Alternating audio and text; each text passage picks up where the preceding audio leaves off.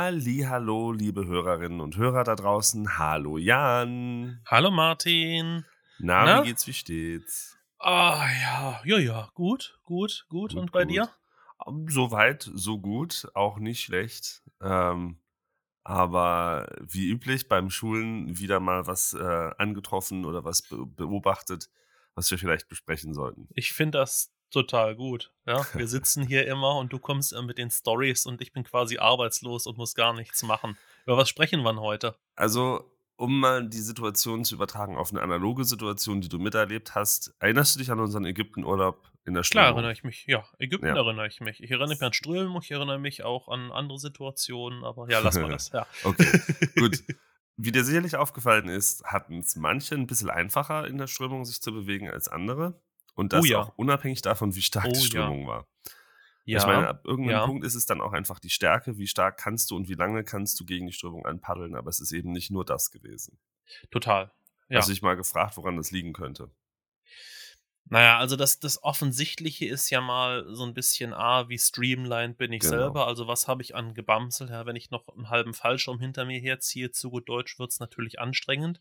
Das zweite ist ja irgendwie mal der Trim, wie ich im Wasser liege, also klar, wenn ich natürlich aufrecht stehe, präsentiere ich der Strömung viel mehr Oberfläche.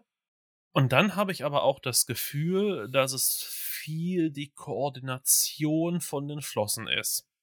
Und manchmal auch die passende Flossengröße tatsächlich. Mhm. Also, wenn da jemand unterwegs ist mit, ähm, mit so kleinen Schnorchelflossen, sage ich mal, Mhm. die, die quasi die Hälfte von dem sind, was ich habe, dann ist es ja irgendwie klar, dass das Ding keinen Vortrieb erzeugt, Ja. oder? Genau. Also die Flossen sind da ein wichtiger Punkt, weil, also, also zumindest in Ägypten, waren alle eigentlich relativ streamlined. Klar, wie gerade ich dann im Wasser liege, also der Trim macht dann auch nochmal einen Unterschied, aber es waren dann wirklich auch bei vielen einfach die Flossen, was ich da an Flossen immer sehe im Wasser. Hm. Ja. Und es ist ja nicht nur die Flosse, es ist halt auch, wie du damit umgehst. Du erkennst immer gleich, wer äh, auch im Trocki unterwegs ist oder mit technischer Ausrüstung unterwegs ist, weil da einfach, wenn ich vier Flaschen habe, habe ich einfach mehr Gewicht und mehr Wasserwiderstand, dass ich durch dieses Wasser manövrieren muss. Da, da muss ich mir ein bisschen mehr Mühe geben als im 3 mm Shorty. Und es ist natürlich irgendwo auch ein Stück weit die Übung. Also ich erinnere mich da gerade, wie, wie wir neulich zusammen im Wasser waren, wie du den letzten Tauchgang vom Deep-Kurs gemacht hast. Mhm, Und ich bin mitgekommen. mhm, Und einfach so zur Erläuterung für, für euch da draußen. Ähm, Situation war Martin mit seiner Schülerin vorne weggetaucht. Es war ein tiefer Tauch, also nicht der richtig tiefe, 35 Meter haben wir, glaube ich, 35 gemacht Meter, oder so. genau. Und ich bin CCR hinterhergetaucht und habe mir das Ganze so ein bisschen aus der Entfernung angeschaut, sage ich mal. Ich war auch noch mit Buddy unterwegs, aber wir waren ja hinten dran. Und ich war auf Trimix unterwegs. Ja, die beiden sind vorneweg mit Luft gegangen. Und es war also witzig zu sehen, wie dann bei der Schülerin so am Anfang noch so ein Frog-Kick, ja, da war dann dein Einfluss, sage ich mal, noch da. Und es sah sogar auch relativ kontrolliert aus alles. Und je tiefer man kam und je mehr der Stickstoff angeflutet hat, desto ganz unkontrollierter wurde das Ganze. Und unten am Zürichsee viel Schlick, ja. Schülerin immer, immer mehr vertikaler, vertikaler und ist dann unten mit einem Flatterkick quasi eingeschlagen. Eingeschlagen kann man, ja, kann man Ja, schon sagen. doch. Es hat von hinten mit ein bisschen Abstand gesehen, als ob gerade das Raumschiff von SpaceX landet. Ja.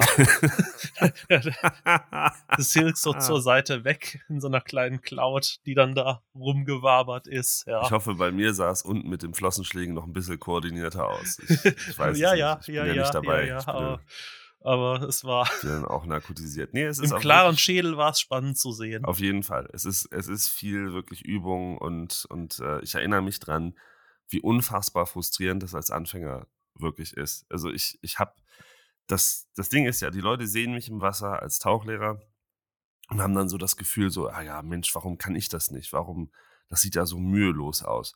Ja, ja, das sieht so mühelos aus nach hunderten von Tauchgängen, aber ganz sicher am Anfang nicht und ich erinnere mich noch dran, da bin ich ihm auch bis heute dankbar für diesen, für diesen Satz, äh, ich war mal mit dem Markus Brengel, das ist ein Dive Master, ein befreundeter, ähm, war ich mal im Zürichsee. Ich hatte, weiß ich nicht, 30 Tauchgänge oder so an dem Punkt.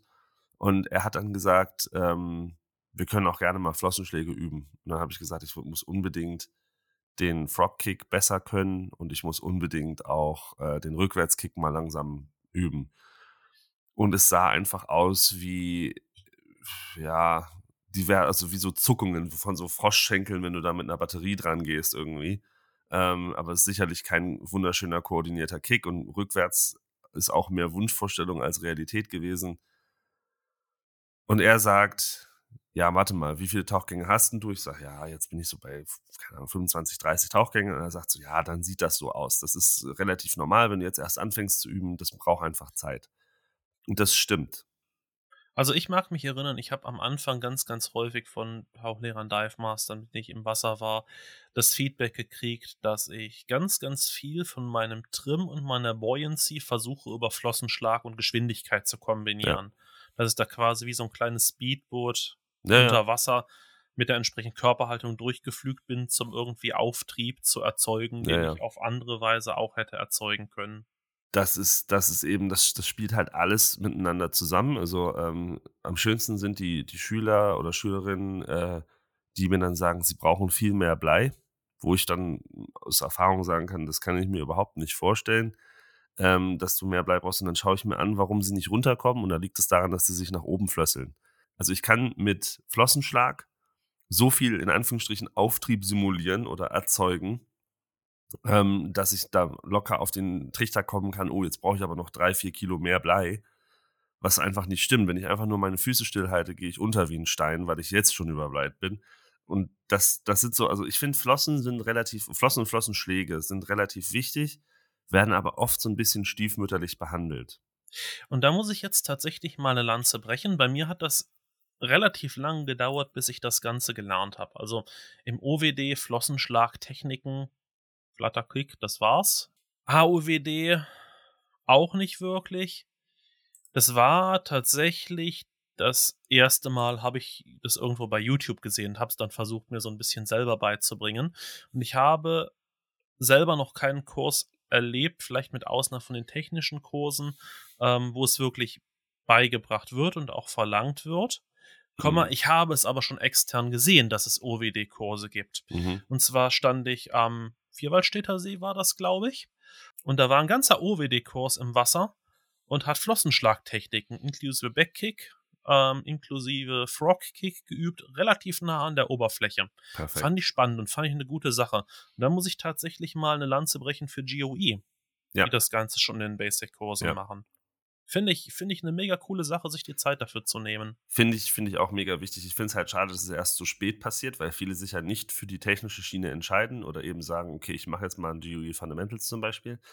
Und ich meine, du brauchst es eigentlich immer. Also das eine ist ja mal, ich will vorwärts kommen. Ja? Also logisch, wir, wir springen irgendwo ins Wasser und wollen dann den Tauchplatz erkunden, wollen wieder zurückkommen. Dafür brauche ich Vortrieb, das ist klar. Aber ich meine, auch wenn ich dann sage, ähm, der Flutterkick reicht mir dafür und damit komme ich ja auch gegen Strömung äh, mit und am besten an und so weiter und so fort. Aber die Leute fangen dann teilweise an, eine GoPro mitzunehmen oder ihr Handy im Unterwassergehäuse, um Fotos und Videos zu machen. Und dann siehst du es halt, dass sie dann nicht wissen, wie positioniere ich mich jetzt hier davor. Und entweder, also im schönsten Fall schwimmen sie dann einfach einen Kreis quasi vor dem Sujet, um sich zu positionieren. Im schlimmsten Fall fassen sie halt irgendwo am, am Riff an. Mhm. Und dabei könnte man das mit, mit dem Helikopter-Turn und mit dem Backkick eigentlich sich sehr, sehr schön vor seinem ähm, Motiv positionieren. Und, und also du, du kannst die, die Flossenschläge ja nicht nur zum Vortrieb nutzen, sondern eben auch, um sich zu positionieren. Und positionieren muss ich mich ja auch des Öfteren mal auf die andere Seite von meinem Buddy oder mich umdrehen für irgendeine Übung zu meinem Buddy hin oder ähm, ich, ich muss irgendwie irgendwas einsammeln, was mir runtergefallen ist oder eben ich mache ein Foto oder ein Video von irgendwas. Ähm, ja, oder nimm die klassische, ja. klassische Situation, bist im Warmbisser, bist in Ägypten, hängst da vor der Moräne, hast ein Foto gemacht oder schaust es dir einfach nur an. Das ist, wenn du nah genug dran bist, schon cool, wenn du auch rückwärts wieder wegschwimmen mhm, kannst. Korrekt. Und nicht über das Tierchen drüber, was sich dann auch ein bisschen genervt genau. fühlt unter Umständen. Ja, ja. genau. Und ich meine, es ist ja tatsächlich auch eine ganz spannende Sache. Du kannst ja auch mit Flossenschlagtechniken auch im technischen Bereich noch viel machen. Also ja. klassischerweise Stage-Handling eigentlich, oder? Wenn mhm. wir jetzt Stages tauschen einfach. Ja klar, du versuchst das irgendwie mit dem Wing ein bisschen zu kompensieren, liegst halt doch ein bisschen neben, dann merkst, es geht nach unten. Ja, dann kannst du halt mal zwei, drei Flossenschläge mhm. auch machen, um einfach kurz ein bisschen Auftrieb zu erzeugen, bis du es im Griff hast, dass genau. du nicht völlig weg bist. Genau. Ja? Oder eben, ich mache sowas in Anführungsstrichen stationär, aber es, es hat Strömung. Dann kann es eben passieren, dass ich tendenziell in den Partner, der mir entgegenflösselt, äh, um an der Stelle zu bleiben, halt reinflössele, wenn ich nicht rückwärts flösseln kann. Also das, ja, auch das Momentum, wenn ich irgendwie meine Stages durch die Gegend bewege, muss ich ja irgendwie auffangen können.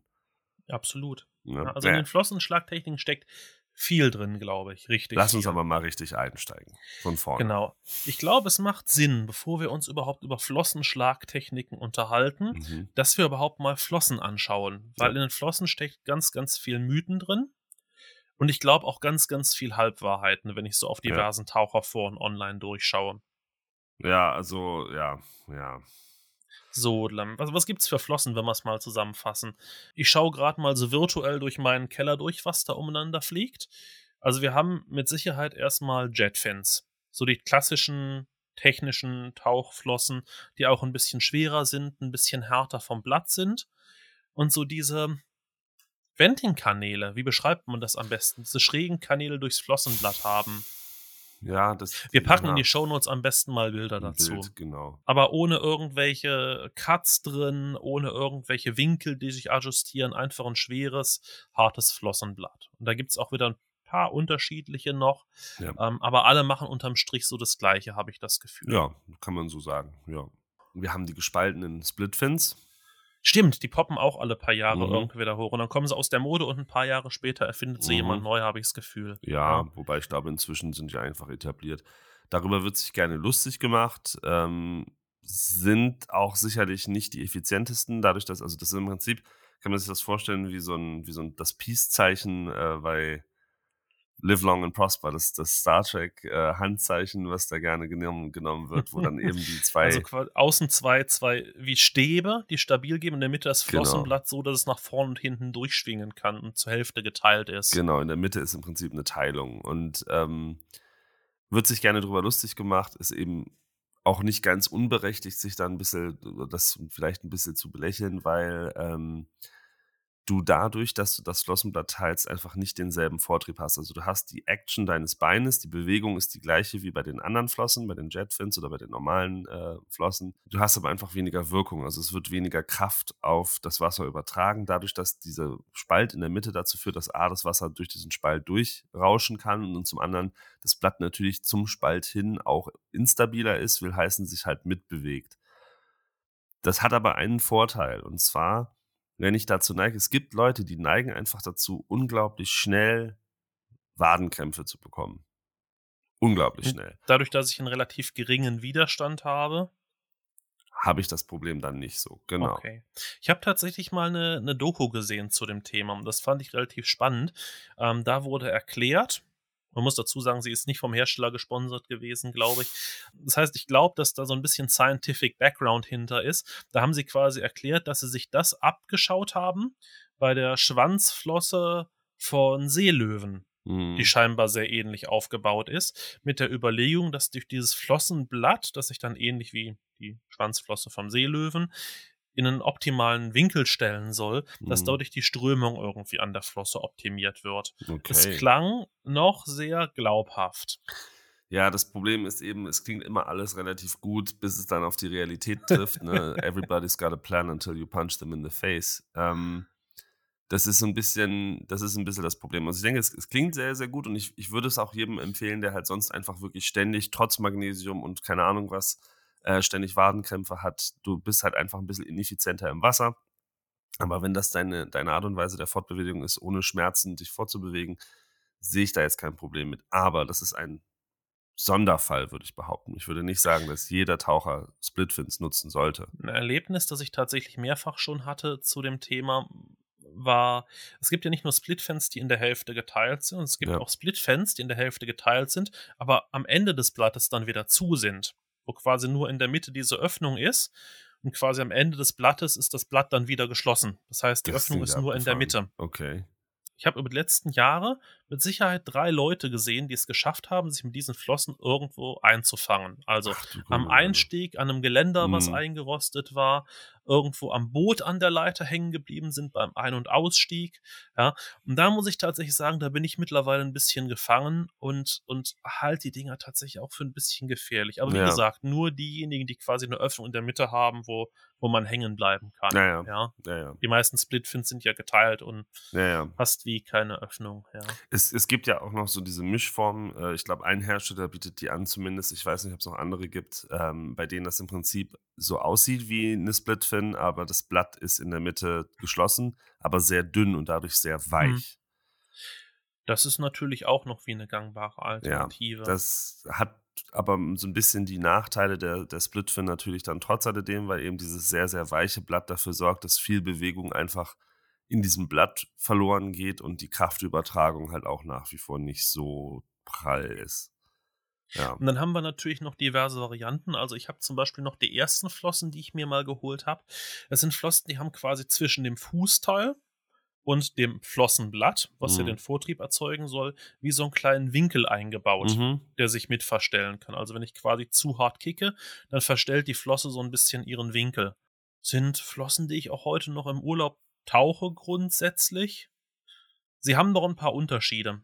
Also je nachdem, welche Flossen ich tauche, tue ich mich mit manchen Kickarten schwerer oder leichter. Das ist, das ist das nächste Ding. Da kommen wir dann dazu, wenn wir zu den Flossentechniken übergehen. Bevor wir das machen, es gibt noch einen anderen Hersteller, der auch so einen Winkel verbaut, auch mit der Überlegung, dass die Flosse sich quasi ein bisschen mit dem Wasser ergonomisch, sage ich jetzt mal, oder, oder hydrodynamisch mitbewegen kann, wenn ich äh, in eine Richtung das Bein ziehe und dann aber Widerstand gibt, wenn ich in die andere Richtung das Bein ziehe. Diese, diese, da habe ich jetzt einfach gesehen aus, aus, wir haben die auch in der Vermietung lustigerweise und es gibt immer mal Leute, die die haben möchten oder ausprobieren möchten. Da habe ich einfach gesehen, diese Winkel sind dann spätestens, wenn ich draufstehe, also an Land bin oder am mhm. Einstieg bin, sind die Winkel teilweise die, der neuralgische Punkt. Das ist dann da, wo dann tendenziell auch mal was bricht oder zumindest irgendwie sich das dass der Kunststoff schwächen lässt. Und ähm, das habe ich tatsächlich ja. auch mehrfach schon gehört. Also ich habe auch schon gebrochene gesehen, die genau an der Stelle dann gebrochen sind. Meine halten bis jetzt relativ gut, aber gut, ich tauche sie auch nur noch im warmen Wasser. Ja, ja. Natürlich nicht die Riesennutzung wie, wie meine anderen Flossen. Und dann gibt es natürlich, sage ich mal, die Otto-Normal Standard-Schulungsflossen, die quasi ein starres Blatt haben, mit dem ich auch so ziemlich alles machen kann, aber nicht so schwer und nicht so hart sind wie die normalen Jetfins mhm. und auch die Durchlässe nicht haben. Genau sage ich das mal so, der Klassiker. Die 0815 Flosse. Und davon gibt es halt irgendwie gefühlt auch tausend Hersteller und tausend Varianten. Äh, die einen sind dann ein bisschen härter, die anderen sind ein bisschen weicher. Und das macht natürlich ein bisschen was mit der Kraftübertragung, aber da muss ich ehrlich sagen, kommt es dann nicht so groß drauf an. Die, diese Flossenform gibt es schon seit Jahrzehnten und das ist jetzt einfach durch. Jetzt hast du mir noch was Interessantes erzählt, was ich selber so noch nicht in der Hand hatte. Die Faltbahn. Da habe ich gedacht, ja, ja, ja, habe ich selber, ich glaube, ich habe es vor Ewigkeit mal in einem Video gesehen, aber ich hatte sie noch nicht in der Hand. Aber wir sind ja im Januar jetzt auf der Boot. Auf der Boot, oder? genau. Und ähm, dann, dann muss ich mal tatsächlich schauen, ob ich da mal welche in die Hand kriege. Ich finde die Idee noch geil, komm mal, wenn ich irgendwo im Urlaub bin, wo ich, sage ich mal, jetzt nicht viel Optionen für Gepäck habe. Auf der anderen ja. Seite kann ich mir aber nicht vorstellen, dass sie wirklich stabil sind. Vielleicht, vielleicht täusche ich mich ja total, nee, ja. Also vielleicht habe ich in die Hand und kaufe sie direkt, aber ich kann es mir noch nicht vorstellen. Ich finde sie eben auch. Also sie sind definitiv auf der weicheren Seite. Sie sind sehr leicht. Das heißt aber natürlich auch zwangsläufig, dass wenig Material dran ist. Und das wenige Material ist dann natürlich relativ flexibel. Sie haben so Lamellen, das sieht eigentlich auch noch ganz cool aus und soll auch irgendwie dem Fisch nachempfunden sein und was weiß ich was. Ähm, aber im Endeffekt, also es, es, stimmt, auch da, die kannst du hernehmen, die funktionieren, das sind Flossen und gerade wenn du auf, auf jedes Gramm achten musst, sind die natürlich super und wenn du nicht so viel Platz verbrauchen möchtest, sind die natürlich prima. Aber wenn ich die Wahl habe, mir was Stabileres zuzulegen, würde ich mir, glaube ich, was Stabileres wünschen.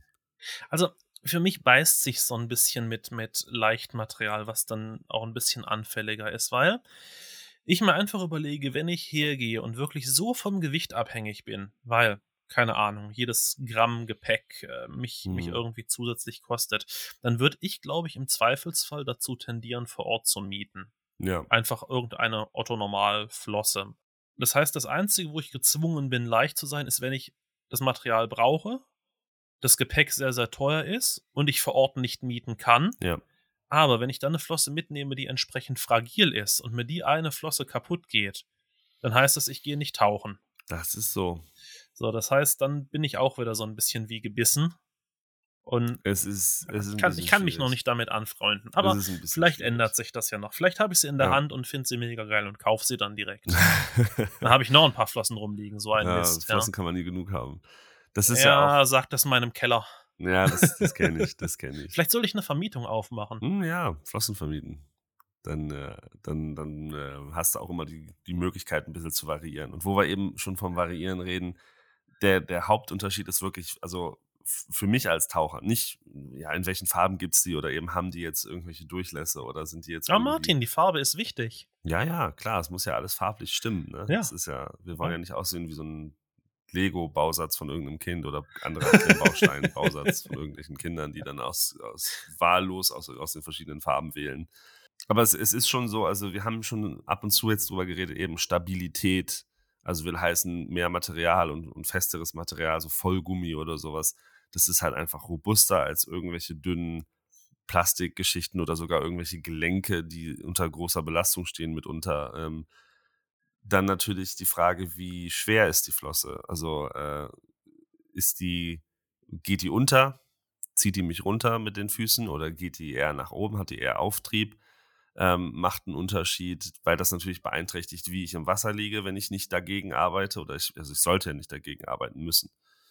Und da, da gibt es dann auch eben, es gibt Leute, deren Beine auftreiben, für die sind dann vielleicht schwerere Flossen, die das Ganze gegenbalancieren, keine so schlechte Idee. Es gibt Leute, bei denen hängen die Beine tendenziell nach unten. Ist tatsächlich auch eine Frage vom Trocki und vom Unterzieher zum Teil. Also ich merke das bei mir ganz, ganz extrem, je nachdem, welchen Trocki ich anhab, nämlich mal leichte und mal schwere Jetfins. Man kann es bis zu einem bestimmten Punkt auskompensieren durch Körperspannung und durch äh, allgemeine Trim-Überlegungen. Aber ich meine, ich muss mir keine Flossen kaufen, um irgendwie gegen die Also arbeiten nicht das zu müssen. Ziel. Das ist Nicht, das Ziel, ja. Und dann gibt es eben immer die Diskussion, ja, Splitfins sind ja schön, ist ja schön, dass du keine Krämpfe kriegst, aber mit denen kannst du nicht rückwärts kicken.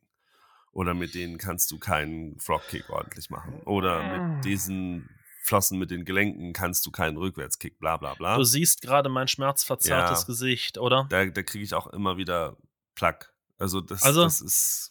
Äh, Also ich, ich agree und disagree gleichzeitig. Ja, mit manchen Flossen sind manche Sachen, finde ich persönlich, schwieriger zu machen. Das ist es aber. Es ist Ja. schwieriger. Es ist nicht unmöglich. Es ist Und schwieriger. du musst die Techniken zum Teil wie ein bisschen modifizieren. Aber ich habe jetzt noch keine Flosse und ich habe einige ausprobiert.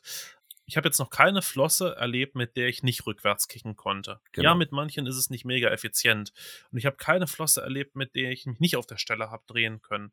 Nochmal, Genau. mancher musste es zwei, dreimal probieren, aber am Ende klappen tut's eigentlich immer. Du musst nur den richtigen Weg rausfinden. Das ist nämlich das, was mich am meisten an der Sache ärgert. Das ist wirklich dieses, ähm, ich kann es aus eigener Erfahrung, kann ich das hundertprozentig bestätigen, was du gerade gesagt hast. Ich hatte früher so 0815 Standardflossen. Die Mhm. waren relativ weich und heißen, das Flossenblatt wabbelt so ein bisschen, wenn es halt ins Wasser gerät oder, oder wenn, Mhm. wenn Strömung dran gerät.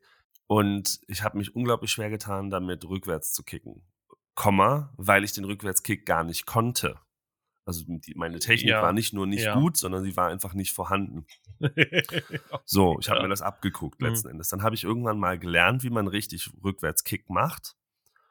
Und siehe da, jetzt funktioniert es auch mit den Flossen. Ich glaube, da kann man aber tatsächlich vielleicht auch mal hergehen und ein kleines Beweisvideo machen. Sollen wir das Ja, mal machen? Das könnten wir mal machen. Ja. dass wir uns einfach, jetzt ist ja, ist ja gerade noch gute Wasserbedingungen, nehmen wir mal die GoPro mit, jeder nimmt mal andere Flossen Oh und ja. Dann wechseln wir die mal und dann zeigen wir es mal. dann zeigen wir mal, dass das mit Weil- geht. Also es, es funktioniert tatsächlich meiner Ansicht nach mit Einflossen. Aber es ist natürlich auch wieder die interessante Frage, was ist denn jetzt mein primärer Use Case? Weil wir haben ja gerade schon gesagt, ich will ja eigentlich keine Flossen haben, gegen die ich kämpfen muss. Mhm. Wenn ich jetzt schon vor dem Tauchgang weiß, dass ich viel rückwärts kicken werde, dass ich, dass ich viel manövrieren werde, dann wähle ich mir dafür ja nicht die Flossen aus, mit denen das am schwierigsten ist. Genau. Das heißt, dann würde ich ja tendenziell eher harte Flossen nehmen, Jetfins oder, oder sag ich mal, so Universalflossen, mit denen das Ganze einfacher geht. Wenn ich aber schon vor meinem Tauchgang eigentlich weiß, dass das nicht mein Use Case ist, sondern dass ich strömungstauchen gehe, ähm, dann ist die Frage, brauche ich so viel Gewicht, dass ich ins Wasser schleppe? Wenn ich Ja. eh weiß, ich nehme es nicht her. Und ja klar, nicht jeder von uns hat irgendwie fünf Paar Flossen rumliegen, aber dann gehe ich doch wirklich ganz gezielt her und überlege mir, was tauche ich denn meistens und beschaffe mir Flossen, die genau für den Ja. Zweck halt auch für mich geeignet sind. Ja, und es ist, es ist natürlich auch klar, also mit, mit Splitfins Backward Kick machen mit vier Flaschen ist, ist tatsächlich so gut wie unmöglich. Also das, darüber müssen wir uns keine Gedanken machen, dass das vielleicht nicht die richtige Kombination aus, aus Ausrüstung ist, um, um in dieser Situation äh, tauchen zu gehen. Und genau wie du sagst, wir wollen nicht gegen unsere Flossen kämpfen. Unsere Flossen sind Werkzeuge, die uns etwas ermöglichen sollen. Ich kann in Monoflasche und Trocki ohne Flossen einen Rückwärtskick. Das geht. Ja, Flossen sind optional, das macht's halt Genau. leichter, ja. Ich kann es aber nicht mehr, wenn ich sechs Flaschen um mich drum habe. Dann, dann funktioniert es einfach nicht mehr. Dann Aber wenn du jetzt wieder in die Situationsanalyse reingehst und überlegst dir, wenn ich jetzt viel Strömung habe, kann ich dann mit sechs Flaschen überhaupt einen Tauchgang so suffizient durchführen oder muss ich andere Tools nicht. einführen? Genau, Oder? Also dann dann helfen der mir ja die. Jetfins in dem Moment auch nicht, genau. sondern dann muss ich mir andere Gedanken machen, wie mache ich jetzt meinen Abstieg? Also gehe ich runter an der Ankerleine, Mhm. baue ich eine, eine Johnline oder was auch immer. Also die Flossen sind dann nicht die, die es ruinieren. Genau. Und das, das finde ich ist noch ganz wichtig. Und was ich auch leider sehr, sehr häufig sehe, ist, dass Leute Flossen einsetzen, um quasi Dinge auszugleichen, statt mit Training an diesen Sachen zu arbeiten. Also zum Beispiel jemand, der einfach einen objektiv schlechten, ineffizienten Frogkick macht. Statt dann zu sagen, okay, ich muss jetzt einfach nochmal in den Pool oder ich muss jetzt einfach nochmal flach in den See gehen und eine halbe Stunde nichts anderes machen als Frogkick üben, sagten sie es dann halt so, jetzt hole ich mir dann doch die Jetfins. Und Hm. Evola, es funktioniert dann besser. Haha, es lag also an Ja, den Flossen. Nee, nee, Aber es könnte nicht. ja noch besser gehen. Genau, genau. Ja. Es könnte halt noch besser gehen und es wäre gegangen, ohne neue Flossen anzuschaffen. Und ähm, nicht nur ist das beim, beim Vortrieb so eine Sache, sondern das wird auch gerne eben, wir haben uns über unterschiedliche Gewichte schon unterhalten. Was ich leider auch sehr oft sehe, ist, dass die Leute dann sagen, ja, pass auf, äh, dein Trim ist jetzt nicht gut, aber nimmst du einfach schwerere Flossen. Zack. Problem gelöst. Oder nimmst leichtere Flossen. Zack, Problem gelöst. Ja, bis zu einem Ja, bestimmten Punkt schon, aber. Jein, jein. Also ich glaube, es kann eine Lösung sein, aber die, die Anzahl an Personen, bei der die Füße so viel Auf- oder Abtrieb haben, dass man es nicht durch andere Maßnahmen kompensieren kann, Ja, ist ja auch irgendwie gering. Also ich glaube, es kann eine Lösung sein, aber es sollte wie, wie eine Lösung sein, die, die relativ weit hinten kommt in den aber Optionen. man muss sich dann halt auch immer als, als Instruktor oder Instruktorin fragen, mache ich da jetzt das Richtige, wenn ich den Leuten sowas einrede? Ich hatte letztens einen Schüler, ganz lieber Kerl, ähm, hat bei mir seinen Trockikurs gemacht und war halt extrem kopflastig. Ich habe dann immer gesagt, versuch mal die Flasche weiter nach unten zu nehmen, ähm, versuch mal äh, dein, deine Körperspannung ein bisschen anzupassen und so weiter und so fort. Und ähm, er kam dann in die nächste Session rein, also wir haben dann nochmal einen separaten Tag gebucht, um das Ganze abzuschließen. Und ich habe gesagt, du kannst das mit Körperspannung. Er so, nee, nee, aber ich habe da noch so Gator-Wraps und Fußblei und schwere Flossen und keine Ahnung was. Und ich sagte, naja, lass uns doch erstmal an der Körperspannung was machen. Lass uns doch erstmal schauen, ob wir nicht eventuell schon mit alleine mit, mit Körperspannung und Equipment-Positionierung schon was reißen können. Mhm. Und der Bleipositionierung. Und wir haben das Blei umpositioniert, wir haben äh, das Equipment besser zusammengebaut, also so zusammengebaut, dass es von der Positionierung auf seinem Rücken besser lag. Und siehe da, Auf einmal geht's. es ging ohne die ganzen zusätzlichen Maßnahmen, sage ich mal. Und Ja. eben ganz klar, ich habe ich hab nichts gegen, gegen zusätzliche Maßnahmen, gegen schwere Flossen, oder? Also ich bin, bin der Letzte, der schimpfen sollte. Ich habe selber verschiedene Flossen vom gleichen Hersteller, gleicher Typ mit unterschiedlichem Gewicht, aber Mhm. es sollte halt grundsätzlich auch erstmal anders sehen. Genau. Da, dafür ist es halt auch ganz wichtig, sich über seine, hm, sicherlich, das eine Mal ist, ist äh, die, die Buoyancy, die Tarierung, das andere ist der Trim. Und dann einfach wirklich auch die Flossen, Flossenschlagtechniken sind wichtig.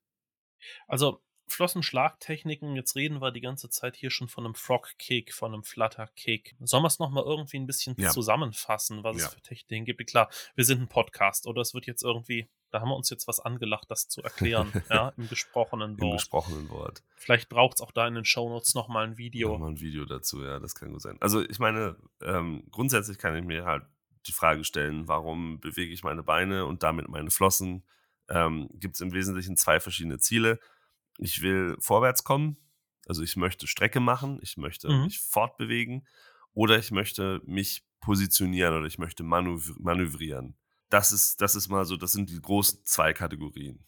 Will ich vorwärts kommen gegen die Strömung? Will ich vor vorwärts kommen, ohne mich groß anzustrengen? Oder muss ich mich irgendwie im Wasser positionieren? So, und ich glaube, der, der absolute Standardtechnik, die irgendwie jeder lernt, schon im OWD, ist der Flutterkick. Was ist der Flutterkick? Beine leicht Strecken. angewinkelt bis ausgestreckt. Die Flossenblätter liegen eigentlich parallel horizontal im Wasser. Und dann bewegt man einfach die Unterschenkel respektive die Beine aufwärts, abwärts. Und ich glaube, das ist so das, was eigentlich den meisten Vortrieb erzeugt. Genau. Und das kannst du noch ein bisschen verbessern. Also das, so, so bringen wir es den Leuten eigentlich bei, weil es noch am nächsten an der Schwimmbewegung ist, dass ich quasi eine Scherenbewegung mache mit meinen Beinen. Du kannst es sogar noch verbessern, indem du wirklich das Flossenblatt die Arbeit machen lässt. Und dafür streckst du deine Beine so gut es geht aus. Und im Endeffekt versuchst du einfach mit den Beinen quasi nach hinten zu treten. Also du versuchst im Endeffekt mit möglichst geraden Beinen einfach deine Beine ja von dir wegzutreten, weil dann macht dein Fuß und das Flossenblatt automatisch schon die richtige Bewegung und du hast halt mit relativ relativ wenig Energie relativ viel Kraft ins Wasser übertragen. Und das bedeutet. Vorwärtsbewegung. Dann gibt's irgendwie die zweite Variante, der Frog Kick, von Mhm. dem wir die ganze Zeit reden. Mhm. Der Vorteil vom Frog Kick ist aus meiner Sicht hauptsächlich, dass ich das Wasser anders wegbewege. Ja. Also wenn ich hier gehe und den Flutter Kick mache und nach hinten trete, dann habe ich einen Wasserstrahl nach hinten, den ich erzeuge. Und der Mhm. wirbelt im Zweifelsfall relativ viel Sedimente auf. Genau, weil er eben nicht nur nach hinten geht. Das ist das große Problem. Beim Flutterkick habe ich ja das Flossenblatt, wie du so schön sagst, horizontal im Wasser liegen. Und wenn ich jetzt halt trete, bewegt sich das Flossenblatt auf und ab.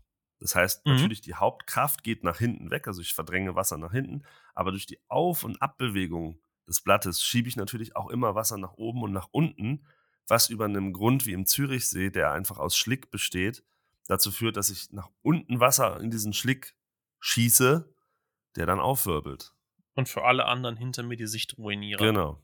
Wenn es Sand ist, der setzt sich relativ schnell wieder, ist das kein Problem. Wenn es kiesiger oder steiniger Grund ist, ist es kein großes Problem. Im Pool sieht man den Effekt dann auch immer nicht, weil da nichts ist, was man aufwirbeln kann. Hoffentlich zumindest, wenn es ein ordentlicher Pool ist. ähm, genau. äh. Und jetzt ist halt die Frage, wie kann ich das anders machen? Wie kann ich es denn schaffen, dass ich nicht nach oben und nach unten das Wasser verdränge? Genau, und das Ziel vom, vom Frog Kick ist es ja eigentlich, Wasser primär zur Seite und nach hinten Mhm. zu verdrängen. Das heißt, diese Komponente, die quasi unten rausgeht und Sedimente aufwirbelt, zu unterlassen, wenn man es Genau. mal so haben will. Wie mache ich das? Ja, jetzt muss ich selber überlegen, Es, wie mache ich im das Prinzip, im eigentlich? Prinzip ist es, ist es die Bewegung, mehr oder weniger die Bewegung, die du beim, beim Brustschwimmen mit dem klassischen Beinschwung ähm, Eigentlich machst. schon, das heißt, ich gehe her und drehe die Flossenblätter um 90 Grad, Genau, so gut wie es geht. oder? An den, an den Knöcheln. Genau. Und das kriegt jeder wahrscheinlich so ein bisschen anders hin. Drehe die Flossenblätter hinten 90 Grad und führe die Flossenblätter dann hinter dem Körper zusammen. mhm. Vielleicht kann man es so beschreiben. So als würde ich versuchen, zwischen den Flossenblättern das Wasser rauszuquetschen, Genau. sozusagen. Ich starte mit angewinkelten Beinen, die quasi wie so ein, ja, ich sag jetzt mal, wie so ein, wie so ein eckiges S, mehr oder weniger. Also, also ich habe quasi meine, meine äh, Flossen leicht nach innen geklappt, mit der, also dass meine Füße sich versuchen, mit den Fußsohlen zu berühren, eigentlich am Knöchel. Dann stehen meine Beine eben nach oben, am Knie gerade in einer Linie mit meinem Oberkörper. Und ja, dann kann ich eben meine meine äh, Flossen nach außen quasi drehen, dass sie, dass sie voneinander weg zeigen und dann im Endeffekt einen großen Schwung mit den Beinen machen und meine Beine dabei auch ausstrecken. Das ist so der Plan. Und der coole Vor Vorteil ist, wenn du die ausgestreckt hast und sie gerade sind und du sie hältst, dann gleitest du. Das ist, glaube ich, noch eine, eine wichtige Message, dass man diese Gleitphase dann auch ausnutzen muss. Mhm. Das haben ja viele von uns schon irgendwie im Schwimmunterricht damals gehört, Gleitphase Genau. ausnutzen. Genau. Ähm, weil in der bewegt man sich fort, oder? Und wenn ich sofort anfange, die Flossen wieder hochzuziehen, bremse ich mich Bremse ich selber mich ab. ab. Ja. Das kann ich natürlich auch machen, wenn ich gezielt irgendwo anhalten will, dass ich die Flossen wie in die Strömung reinstelle und zum Bremsen nutze. Aber wenn ich gleiten will, sollte ich sie einen kleinen Moment hinten lassen, um, Genau. Stromlinien vorne Und das ist auch der große Unterschied. Also der, der Flutterkick bringt unglaublich viel Kraft ins Wasser, aber du hast halt wirklich quasi, das ist wie im ersten Gang anfahren. Du, du kommst zwar vorwärts, du hast die Kraft, das, dich zu bewegen. Das heißt, auch in der Strömung ist die sehr gut, aber du hast halt null Gleitweg. Also du hast wirklich, Mhm. der, also du hast schon ein bisschen Gleitweg, hast du schon, du hast nicht null Gleitweg, das stimmt nicht. Aber im Vergleich zum Frogkick hast du viel weniger Gleitweg. Das heißt, für dieselbe Strecke muss ich mehr kicken. Mehr kicken heißt mehr Muskeleinsatz. Mehr Muskeleinsatz heißt mehr Sauerstoff wird verbraucht. Mehr Sauerstoff verbraucht heißt halt auch mehr Luftverbrauch. Ne? Das ist vielleicht auch so ein bisschen der Grund, warum der Frog-Kick in der Strömung gar nicht so optimal Nee. ist, oder? Weil du diese Gleitphase nicht hast, weil in der Gleitphase, wo du keine Kraft ins Wasser überträgst, schiebt dich das Wasser einfach wieder zurück. Und dann, dann, ja, kickst du da so auf der Stelle vor dich Mhm. hin. So, um das Ganze jetzt noch ein bisschen komplexer zu machen, gibt es das Ganze ja nicht nur in der vollendeten Bewegung, sagen wir es mal so, es gibt es ja auch jeweils in Modified, also den Modified Flutter Kick, den Modified Frog Kick. Und der Unterschied ist ja immer nur, in der Modified Version gehe ich ja her und habe die Beine nach oben angewinkelt. Das heißt, wenn ich den Modified Flutter Kick mache, dann sind die Beine, wenn ich schön horizontal liege, im Kniegelenk nach oben gebeugt. Mhm. Und die Flatterbewegung kommt mehr oder weniger eigentlich aus den Knöcheln. Genau. Genau das gleiche beim Frog Kick, wo ich die Beine nach oben weggekickt habe und eigentlich mehr oder weniger nur aus den Knöcheln, aus den Unterschenkeln die Bewegung mache. genau. Vorteil der ganzen Nummer ist, ich bin ein bisschen weiter weg vom Boden. Das heißt, ich habe noch mal weniger Risiko, Sedimente aufzuwirbeln. Und ich finde, das Ganze ist auch ein bisschen feinfühliger, weil ich kleinere Bewegungen mache. Genau, da sind wir jetzt nämlich genau in der zweiten Kategorie. Also die, der ne, Standard-Flutter-Kick und der Standard-Frog-Kick sind ganz klar Fortbewegung. Ich will vorwärts machen. Mhm. Und jetzt mit den Modified, dadurch, dass sie weniger Energie benötigen und auch, auch kleinere Bewegungen sind, kann ich mich jetzt ein bisschen feiner eigentlich positionieren und, und äh, besser manövrieren. Ich benutze sie zwar auch, wenn ich mit Leuten im Wasser bin, die ein bisschen langsamer unterwegs sind oder ich langsamer unterwegs sein möchte, um eben entsprechend langsamer mich fortzubewegen, aber ich kann sie eben auch nutzen, um zu sagen, oh, ich möchte jetzt aber noch mal 10 Zentimeter nach vorne, damit ich dann Mhm. das Objekt, was ich haben möchte, im Fokus habe meiner Kamera oder so. Wo wir schon beim Manövrieren sind, kommt dann natürlich auch das sich drehen und das Rückwärtsmanövrieren dazu. Ich habe mal so in Vorbereitung jetzt überlegt, wie ich jetzt jemand erklären würde, so einen Reverse-Kick, so einen Rückwärts-Kick zu, zu erklären. Mhm. Und Martin, ich bin auf deine Unterstützung als Tauchlehrer angewiesen. Okay. Weil ich glaube, ich, ich, ich habe tatsächlich, ah, ich, ich bin mir selber gar nicht so richtig sicher, wie ich es mache. Das ist mal Punkt Okay. eins. Mhm. Und Punkt Nummer zwei, es gibt ja wahrscheinlich auch so die Lehrbuchvariante. Wie würdest Genau. du jetzt jemandem erklären, wie dieser Reverse-Kick geht? Das Blöde an der Sache ist, der Schlüssel ist der Frog-Kick. ähm, beim Frog-Kick schiebe ich ja eben Wasser nach hinten und bewege mich dadurch vorwärts. Was ich jetzt eigentlich machen will, ist, ich will das genau umgekehrt machen. Mhm. Das heißt, also im Endeffekt mache ich das genau rückwärts. Und ähm, jetzt können wir uns überlegen, also wir haben schon gesagt, beim Frogkick, die Gleitphase kommt dann daher, dass ich die Beine gestreckt halte.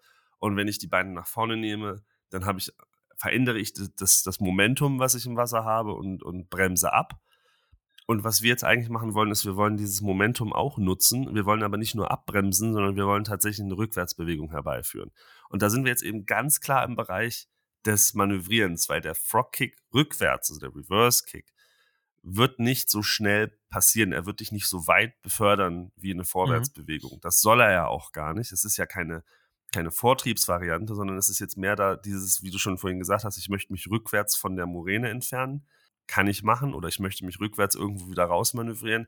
Das muss ich aber nicht schnell tun, das muss ich langsam tun, damit ich halt, also ich, wir fahren ja auch keine 130 km/h rückwärts normalerweise. Ja? Mhm. Ist ja keine Vorwär Vorwärts- oder keine, keine Fortbewegungsvariante, sondern es ist ja wirklich eher so um, oh, ich muss hier aus der Ausfahrt raus manövrieren oder ich muss aus der Parklücke raus.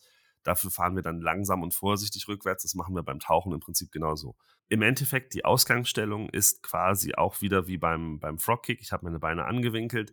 Ich strecke sie langsam aus, Mhm. nehme meine Flossenblätter nach außen, dass ich möglichst viel Fläche habe und ziehe sie dann quasi, ziehe meine Beine an den Knien wieder nach, nach oben oder nach vorne. Also ich meine, automatisch, Mhm. wenn, ich, wenn ich mir das überlege, dass ich meine Beine anwinkle ähm, an den Knien, dann, dann habe ich dann in Anführungsstrichen, bewegen sich meine Flossen und meine Füße nach vorne, eben auf diese Knie Mhm. angewinkelt Position.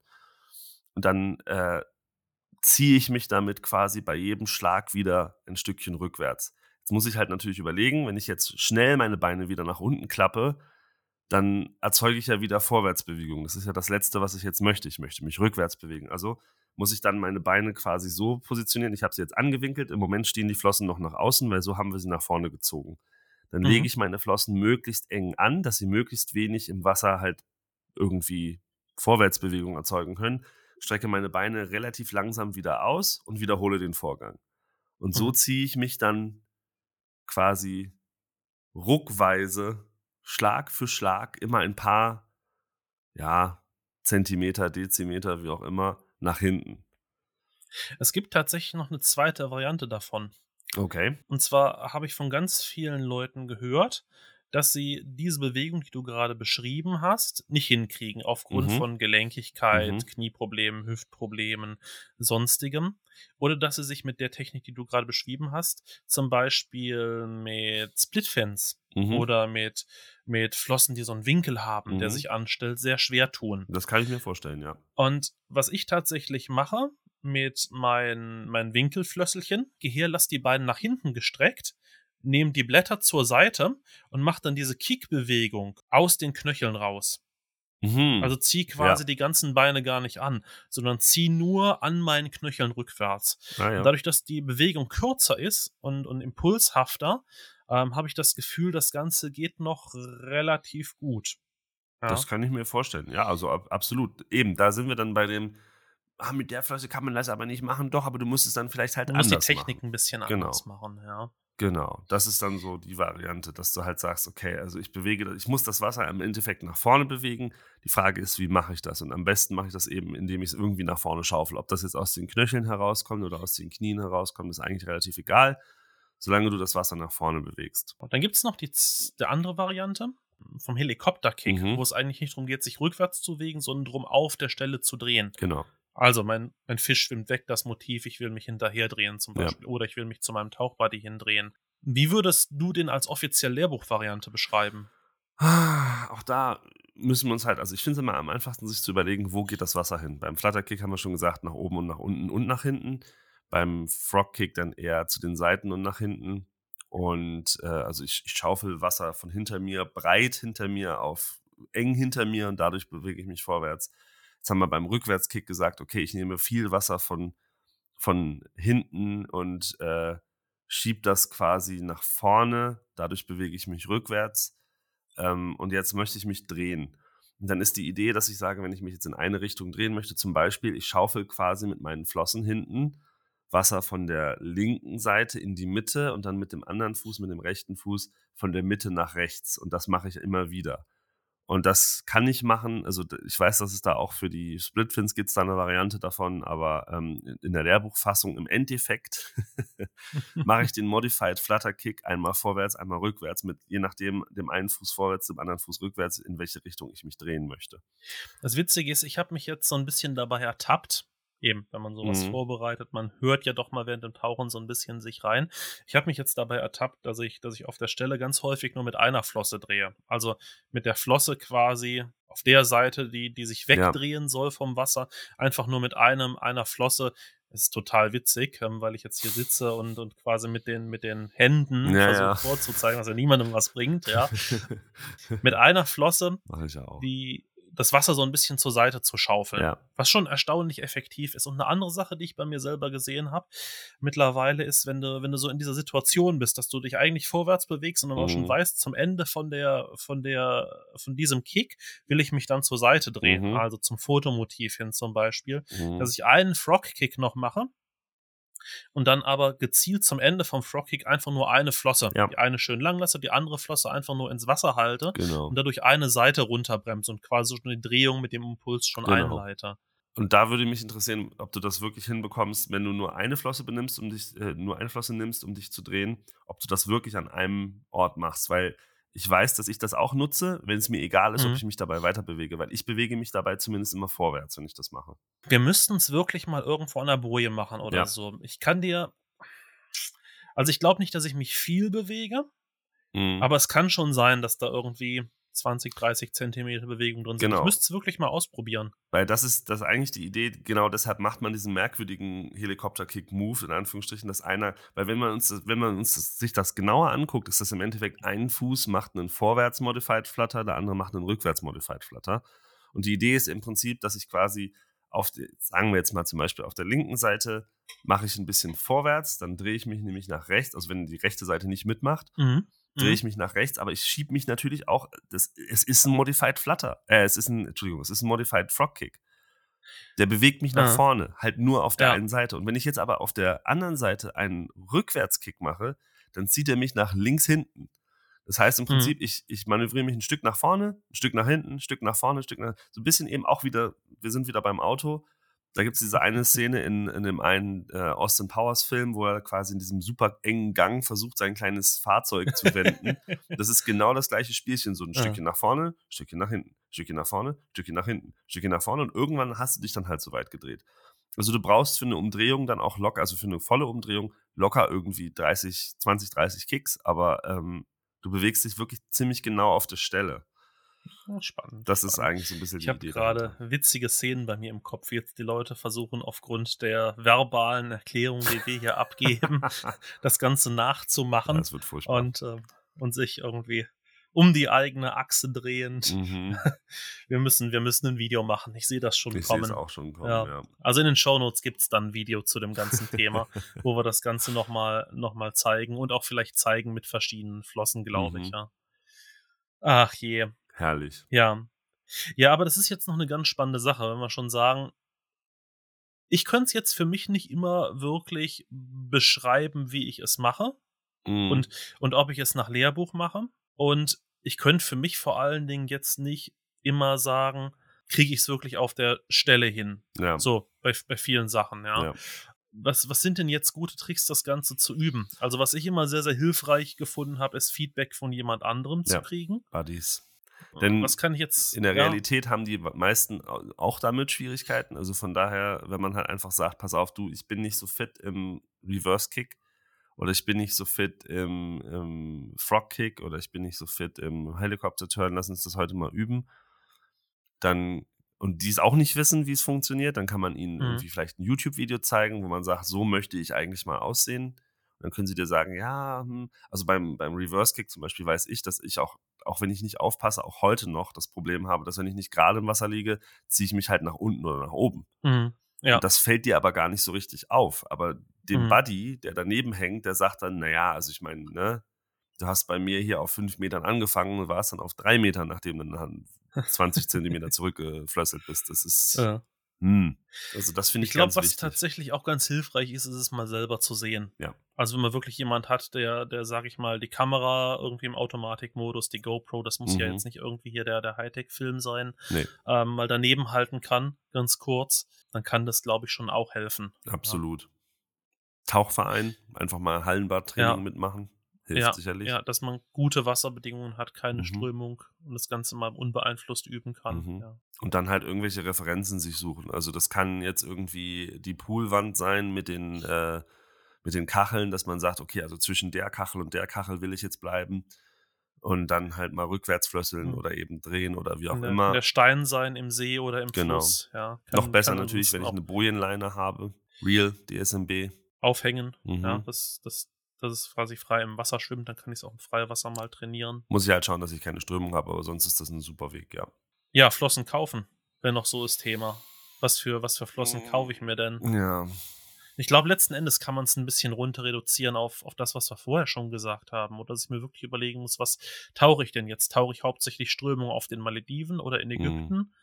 Dann will ich vielleicht, sage ich mal, eher was, was für einen Flutterkick optimal ist. mhm. Ähm, oder will ich vielleicht sogar eher in den technischen Bereich und will dafür eher schwere Flossen, weil ich wirklich weiß, Flossenschlagtechniken werden für mich wichtig sein. Sich das einfach mal gezielt zu überlegen. Genau. Wo Und will ich ich glaube, im? Zweifelsfall, wenn man es noch nicht weiß, ist immer mein Eindruck mit so einer Standard-Universalflosse ohne Gelenke, ohne, ohne Split, ohne Jet, macht man es im Zweifelsfall wahrscheinlich gut. Das ist ja, Ja. selbst wenn man später irgendwann noch was anderes ist, das eine Flosse, die man wahrscheinlich dann auch irgendwann im Urlaub weitertauchen wird, ja. Das ist halt auch, diese Flossen haben sich jetzt im Großen und Ganzen, ich glaube, die große letzte Entwicklung war, dass es jetzt recycelte Materialien sind, aber das ändert im Endeffekt nichts an der Flosse an sich. Das Flossenkonstrukt ist ja seit 20 Jahren Ich so wollte gerade sagen, das hat ja. sich Ewigkeiten nicht verändert. Das sagt uns eigentlich, Es kann so falsch nicht sein. genau, die Ja. funktioniert halt einfach. Das ist in Anführungsstrichen der, der 0815 Kleinwagen, ähm, fährt dich und drei andere sicher von A nach B. Äh, vielleicht nicht die Riesenreichweite, vielleicht nicht unbedingt super effizient im Spritverbrauch. Die Flosse bringt dich überall hin, die wird dich überall durchbringen, es wird immer funktionieren. Ähm, es gibt vielleicht bessere Flossen, es gibt aber sicherlich dann auch schlechtere Flossen. Und wenn man es nicht besser weiß, macht man mit der Flosse erstmal nichts verkehrt. Ich glaube, was noch wichtig ist, einfach mal zu sagen, man kann sowas ja auch ausprobieren. Genau, Ja, vielleicht nicht nur für einen Tauchgang, sondern wirklich mal genau. im Tauchshop des Vertrauens für ein Wochenende mit zwei, drei Tauchgängen mal eine Flosse ausleihen und schauen, wie komme ich darauf klar. Taugt mir das? Fühlt sich das gut an? Martin, die Zeit ist schon vorangeschritten. Yes. Bald haben wir die Stunde wieder voll. Wir Genau. kriegen das irgendwie nicht hin, lang kürzer zu werden mit lang, unseren lang kürzer zu werden. Wir kriegen es auf Lang lange. Sicht nicht hin, kürzer zu werden. Ah, wollen wir es nochmal zusammenfassen? Yes. Also ich finde, Flossen sind krass, weil sie halt super simpel aussehen und man sich denkt, so, ja, es ist halt eine Flosse, gibt es in verschiedenen Farben, that's it. Es ist aber doch ein recht vielseitiges Thema. Nicht jede Flossenschlagtechnik funktioniert mit jeder Flosse gleich gut. Mhm. Wobei eigentlich letzten Endes, wenn man es kann, alles mit jeder geht. Ja. Die Frage ist, wie viel Kraft will ich aufwenden? Ähm, muss das Ganze schonend sein für meine eigenen Waden oder nicht? Und dann ist noch das Gewicht der Flosse entscheidend Mhm. mit Sicherheit. Denn eine schwere Flosse oder eine leichte Flosse kann beim Trimmen ein bisschen helfen. Mhm. Wichtig ist, ähm, zuerst andere Methoden auch auszunutzen, den Trim zu optimieren an der eigenen Körperhaltung, an der eigenen Ausrüstung, Ja. bevor ich, sage ich mal, gegen ein bestehendes Problem anbaue mit Flossen, schweren, erstmal das Problem zu lösen. Ja. Und man kann die Dinger halt mal ausprobieren, leiht sie euch aus, probiert sie durch, nehmt das, was euch gefällt, nehmt das, was für euer Tauchen und, und eure Bedürfnisse funktioniert. Aber es ist halt Ja. kein Ersatz für Übung. Du musst Nee. deine Sachen halt schon im Griff haben. Ne? Irgendwie, irgendwie üben muss ich auf jeden Fall und im Zweifelsfall Ja. muss ich mit einer neuen Flosse dann auch nochmal üben. Üben, Aber auch da sind wir wieder beim schönen Punkt. Ich kann ja auf jedem Sicherheitsstopp, kann ich ja meinen Genau. Reverse Kick üben. Ja. Genau. Ich habe ja eh nichts anderes zu tun. Siehst du, so schnell ist eine Stunde wieder rum. So schnell ist eine Stunde rum. Ach Mensch, Jan. Ja, Martin, ich weiß es auch nicht. Lass uns doch aber wenigstens mal drüber reden, Jan.